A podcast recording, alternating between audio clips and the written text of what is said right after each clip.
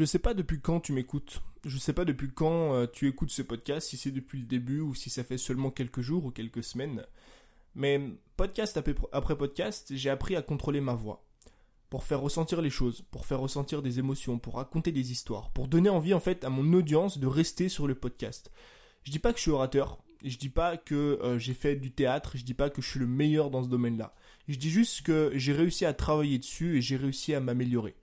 J'en ferai d'ailleurs même un épisode, pourquoi pas, pour t'expliquer peut-être comment est-ce que j'ai travaillé ma voix, pour essayer de te faire ressentir des choses sur cet épisode, sur ce podcast. Et dans un podcast, l'art d'une belle voix, l'art des émotions, c'est le contraste. C'est le contraste entre une voix forte et une voix faible. C'est le contraste entre une voix rapide et une voix lente.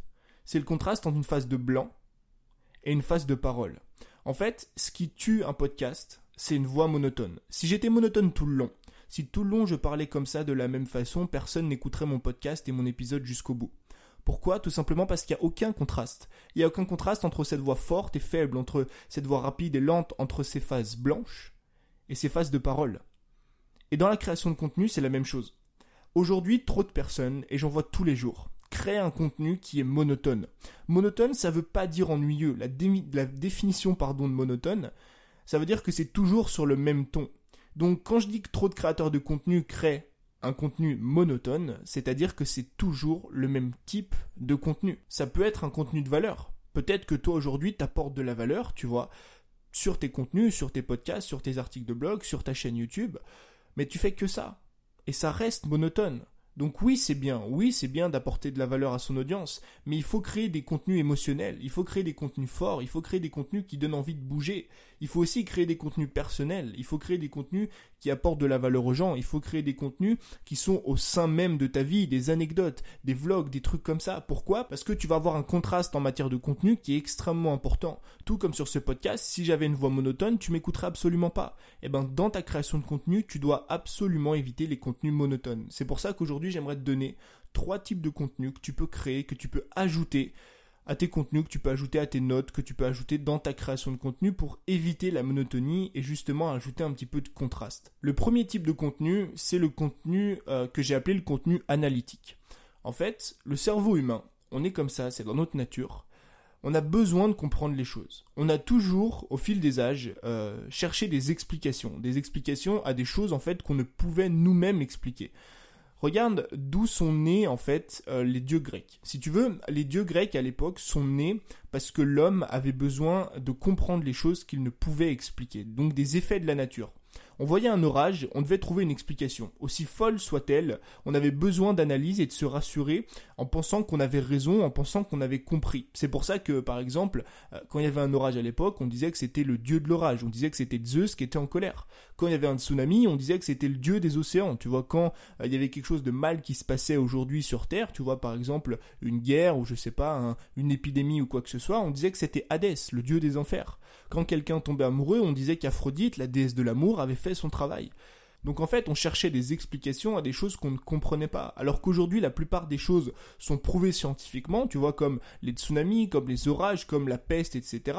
On a éliminé petit à petit les dieux de la mythologie grecque. Pourquoi? Parce qu'on n'a plus besoin d'eux, parce qu'on n'a plus besoin d'explications aujourd'hui. Mais on croit en d'autres choses. On croit en d'autres choses parce qu'on cherche encore et toujours des explications. Et si toi tu veux enlever chez ton audience ce sentiment de doute, de peur, de croyance dans quelque chose qui n'existe pas, il faut que tu cherches à apporter des preuves tangibles à ton contenu.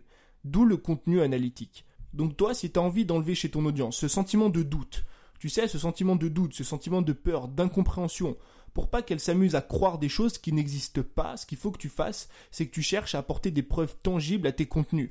Je te parle pas forcément de preuves du type études scientifiques ou autre chose compliquée, mais juste en leur montrant par A plus B que ça se passe comme ça. Je vais te prendre un exemple avec des vidéos. Moi, par exemple, sur YouTube, je fais de nombreuses vidéos, tu vois, et parfois j'ajoute des petites transitions les transitions comme tu as pu le voir où euh, bah, juste en fait je fais une transition vidéo qui est assez sympa tu vois. Je change de plan en bougeant ma caméra. Et quand tu regardes ce contenu là pour la première fois ou quand tu es débutant en vidéo ou quand tu es débutant dans le domaine et que tu comprends pas je fais un vlog et je fais des méchantes transitions. La plupart des gens en fait vont chercher à comprendre et vont émettre une croyance là-dessus. Ils vont se dire ok le mec est trop fort. Le mec doit avoir un logiciel de malade. Le mec doit bidouiller des trucs et des boutons pendant une demi-heure pour juste faire cette transition alors qu'en réalité, cette transition, elle est faite à la main. Donc moi, qu'est-ce que je dois faire derrière? Quel contenu analytique je dois créer? Alors le terme analytique, il est vraiment à prendre avec des guillemets. Encore une fois, c'est pas des études. Là où j'ai voulu l'appeler contenu analytique, c'est pour te faire comprendre que les gens veulent comprendre les choses, veulent comprendre et vont émettre parfois des mauvaises croyances pour chercher des réponses, tu vois. Et moi, quand les gens voient mes transitions, ils se disent forcément, c'est hyper compliqué, il faut un logiciel de malade, il faut des compétences de malade, il faut passer deux heures à chaque fois sur la transition alors qu'en réalité ça se fait à la main.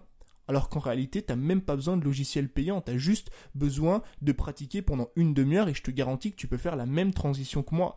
Donc au final, quel type de contenu je vais créer Je vais faire un contenu pour expliquer ça? Je fais un contenu pour contrer cette croyance et leur montrer que mes transitions sont faites à la main.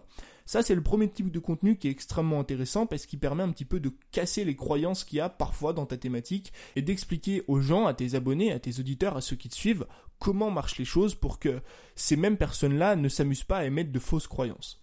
Le deuxième type de contenu, euh, c'est le contenu émotionnel. C'est un type de contenu que j'adore vraiment. Il y a de nombreuses études qui ont été menées euh, sur les émotions, tu sais, dans les contenus, et elles montrent toutes, tu vois, toutes ces études montrent que plus un contenu est émotionnel, plus il va être partagé. Je te mets dans les notes de l'épisode, euh, si tu veux aller checker un petit peu l'étude euh, en question, je trouve qu'elle est extrêmement intéressante. Que ce soit des émotions positives, mais aussi des émotions négatives. Celle qui marche le mieux, ça reste, par exemple, dans les émotions positives, l'admiration et la joie. Pourquoi? Parce qu'elle nous montre euh, dans un monde de partage, parce qu'on a envie de montrer ça à d'autres personnes, parce qu'on a envie de partager notre joie, notre admiration pour quelqu'un, parce que on a aimé, on a apprécié son contenu. C'est pour ça, par exemple, que les photos avant-après, tu sais, de perte de poids marchent aussi bien parce qu'on a de l'admiration pour cette personne, parce que parfois on a de la joie. Mais je te garantis, les émotions négatives marchent tout aussi bien, parce que chez nous, elles déclenchent une sorte de sentiment d'incontrôle, tu vois, qui nous pousse parfois à commenter, partager, s'énerver, à montrer ça à d'autres personnes.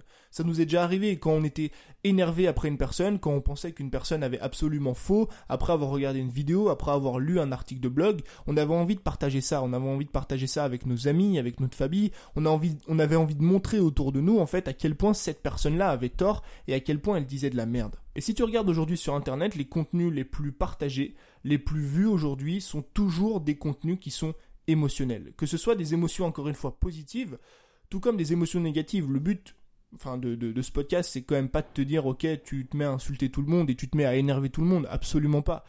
Mais le but c'est quoi? Le but c'est d'arriver à partager des émotions dans ces contenus. Par exemple, comme on l'a dit, si tu es dans le sport, bah, ça peut être une photo avant-après qui va générer chez les, personnes une sorte d'admiration. Si tu as réussi dans ta thématique à accomplir quelque chose d'énorme, tu vois, comme moi j'aurais pu, je sais pas moi. Imagine que je fasse un contenu, comment je suis passé de 0 à 10 000 euros par mois. Bah là, je vais générer une sorte d'admiration et je vais faire partager mon contenu chez les gens parce que ça va être un contenu qui va être très émotionnel. Et c'est pareil, si tu as un avis négatif, tu sais, par rapport à quelque chose dans ta thématique, c'est important de le mentionner. Le but c'est pas de tirer sur les autres, le but c'est d'arriver à apporter des émotions et de faire des contenus qui vont faire ressentir quelque chose aux gens pour encore une fois arrêter d'être monotone. Donc ce que tu peux faire par exemple, c'est te créer une liste de contenus émotionnels.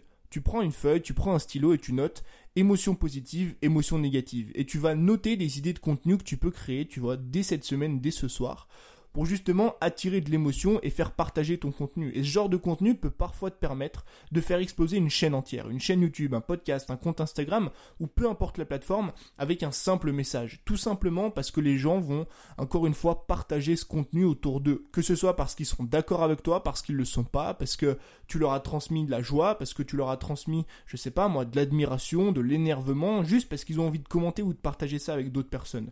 Je t'invite encore une fois à regarder les études dans les notes pour petit peu mieux voir et comprendre la chose. Et le troisième type de contenu, c'est les histoires c'est les contenus en fait histoire, les fameux, tu sais, les fameux storytelling. J'aime pas trop ce terme storytelling parce qu'au final, le storytelling, je trouve que ça rend compliqué quelque chose qui est simple. On te fait croire qu'il existe des méthodes et des techniques euh, euh, que personne ne connaît, qui sont ultra efficaces pour raconter des histoires, alors que la meilleure façon de raconter une histoire, c'est juste de la raconter avec le cœur. On aime tous depuis petit les histoires de super-héros, tu sais, ceux qui arrivent à sauver la ville entière alors que tout était perdu. On a tous grandi avec ce culte de l'histoire au pied du lit, euh, avec des histoires de fantômes et tout autre chose, tu vois. Aujourd'hui, il n'y a jamais eu autant d'histoires. Je veux dire, même si tu regardes dans les films, c'est toujours tourné autour d'une histoire, parce qu'on adore ça. Les vidéos YouTube, les vlogs, les mini-articles, tout ça au final ce sont quoi? Ce sont juste de petites histoires. Et pourquoi est-ce que c'est si important de créer des histoires? Pourquoi est-ce que c'est si important de créer du contenu qui raconte une histoire? Ça peut être la tienne, ça peut être l'histoire d'autres personnes, tout simplement parce que les gens ont besoin de se rattacher à toi. Si tu parles jamais de toi, si tu parles jamais de ce que tu as vécu, de ce que tu as subi, de ce que tu as enduré, si tu parles jamais des joies que tu as connues, mais aussi de tes échecs, tu vois, ils pourront jamais s'identifier à toi. C'est pour ça que j'adore partager mes échecs. Pas parce que j'ai envie de vous décourager, non, parce qu'au contraire, j'ai envie de vous montrer que moi aussi j'ai échoué. J'ai envie de vous montrer que moi aussi, dans mon parcours, j'ai échoué et ça m'a pas empêché aujourd'hui de réussir. Et les gens s'identifient à moi. Je vois de plus en plus de coachs en ligne sur internet connaître un succès phénoménal alors qu'elles-mêmes, ces mêmes personnes-là, sont légèrement en surpoids. Je te dis pas qu'elles sont obèses, je te dis pas qu'elles font 150 kilos, mais c'est des personnes qui sont en surpoids. Et là, tu peux te poser la question, tu vois, tu peux te dire, mais attends, comment ça se fait qu'une personne en surpoids arrive à coacher des personnes dans la perte de poids? Tout simplement, tout simplement parce que ça casse l'image du coach parfait. Tout simplement parce qu'au final, elles ont une histoire similaire, une histoire qu'elles vont raconter à leur audience. Elles vont dire à leur audience, regarde, moi je suis comme toi, moi aussi, je suis un petit peu en surpoids. Moi aussi, j'ai le bourrelet au niveau du ventre. Moi aussi, je suis pas parfait. J'ai pas mon six-pack. J'ai pas des fesses à la Kim Kardashian. Je suis pas euh, blonde, belle, fringante et je me balade pas au bord de la plage. Je fais pas tomber tous les garçons. Non, je suis imparfaite et je suis comme toi. Je suis en surpoids aussi mais on va se battre pour perdre ce poids-là, on va se battre, on va travailler ensemble dur pour y arriver. Et le fait de raconter ce genre de contenu, le fait de créer ce genre d'histoire, bah justement, ça va rassembler les personnes qui te suivent, les personnes qui te ressemblent, les personnes avec qui tu as eu le même vécu, avec qui tu partages la même histoire, le même passé, les mêmes problèmes. Donc les trois types de contenu, je vais te les répéter. Le premier, c'est le contenu analytique. Prendre avec des grosses pincettes le mot analytique. Je te demande pas de mettre des études, bien que ce soit toujours assez intéressant de mettre des études si tu peux le mettre. Mais le but de ce contenu-là, c'est de prouver les choses aux gens et leur éviter d'établir de fausses croyances, comme les gens qui pensent que euh, mes vlogs sont des trucs de malades, qui font un logiciel de ouf et que c'est hyper compliqué de faire ces transitions-là, alors qu'en réalité, il suffit à peine de 10 secondes d'une caméra et d'un logiciel euh, gratuit, tu vois, comme iMovie. Le deuxième type de contenu, c'est les contenus émotionnels. Les contenus émotionnels, c'est des émotions qui sont soit positives, soit négatives. Je te conseille quand même les émotions positives parce que c'est toujours mieux de transmettre quelque chose de positif autour de toi. Mais ça peut être l'admiration ou la joie. Encore une fois, va voir les études que je t'ai mis dans les notes parce qu'il y a beaucoup plus de choses. J'avais pas vraiment envie de rentrer dans les détails. Et c'est extrêmement important parce que, mine de rien, les contenus les plus vus et partagés aujourd'hui, bah, c'est des contenus émotionnels. Et le troisième type de contenu, c'est celui qui va rassembler les personnes autour de toi. Les personnes qui te ressemblent. Les personnes qui ont vécu la même chose que toi, qui vont tendre en fait dans la même direction, c'est les contenus histoire. Je te dis pas de devenir orateur, je te dis pas de structurer tout ça pour euh, sortir le nouvel Astérix, pour sortir la nouvelle histoire qui va cartonner, le nouvel, euh, le nouvel avatar ou quoi que ce soit. Non, je te dis pas de devenir Steven Spielberg. Je te dis juste de raconter ton histoire à toi, avec des mots simples, avec des mots que tu connais. Je te dis pas forcément de structurer ça de manière euh, comme un écrivain, comme je sais pas, comme Shakespeare, tu vois, comme une pièce de théâtre. Il faut juste parler de toi, il faut juste parler de tes problèmes, il faut juste raconter ton histoire à toi. Et c'est extrêmement important parce que c'est ça qui va permettre à ton audience de se rattacher à ta personne plus qu'à tes concurrents, plus qu'aux autres personnes qui sont dans ta thématique. Et moi je pense qu'aujourd'hui, l'un des meilleurs contenus, l'un des contenus les plus importants à créer, c'est cela. C'est les contenus histoire. Parce qu'encore une fois, si tu parles jamais de toi, si tu parles jamais de ce que tu as vécu, de ce que tu as subi, enduré, des joies et des échecs que tu as connus, les gens pourront jamais s'identifier. Donc si tu veux éviter, arrêter de créer du contenu qui est monotone, de créer du contenu qui est comme ça, qui parle toujours de la même façon et de la même manière, forcément du contenu qui va pas donner envie aux gens de s'abonner, envie aux gens de rester parce qu'il n'y a aucun contraste, parce que c'est toujours le même type de contenu, parce que les gens qui tombent sur ta chaîne dès que tu sors une vidéo savent absolument comment ça va être organisé, tu vois, ça c'est aussi un gros problème. Si une personne qui clique sur ta vidéo sait comment ça va se passer, le mec va être dans cette position, il va parler de ça, il va apporter telle valeur, j'ai vu son titre, je clique même pas parce que je sais ce qu'il va y avoir dedans. Ça, c'est du contenu monotone et c'est extrêmement dangereux. Ce que moi je t'invite à faire, c'est de varier les types de contenu. Avec les trois notamment que je t'ai donné là. Le contenu analytique, le contenu émotionnel, le contenu histoire et tous les autres contenus que tu peux créer. J'espère que cet épisode t'a plu. Je te dis à lundi pour un nouvel épisode. C'était Tony, passe un excellent week-end. Ciao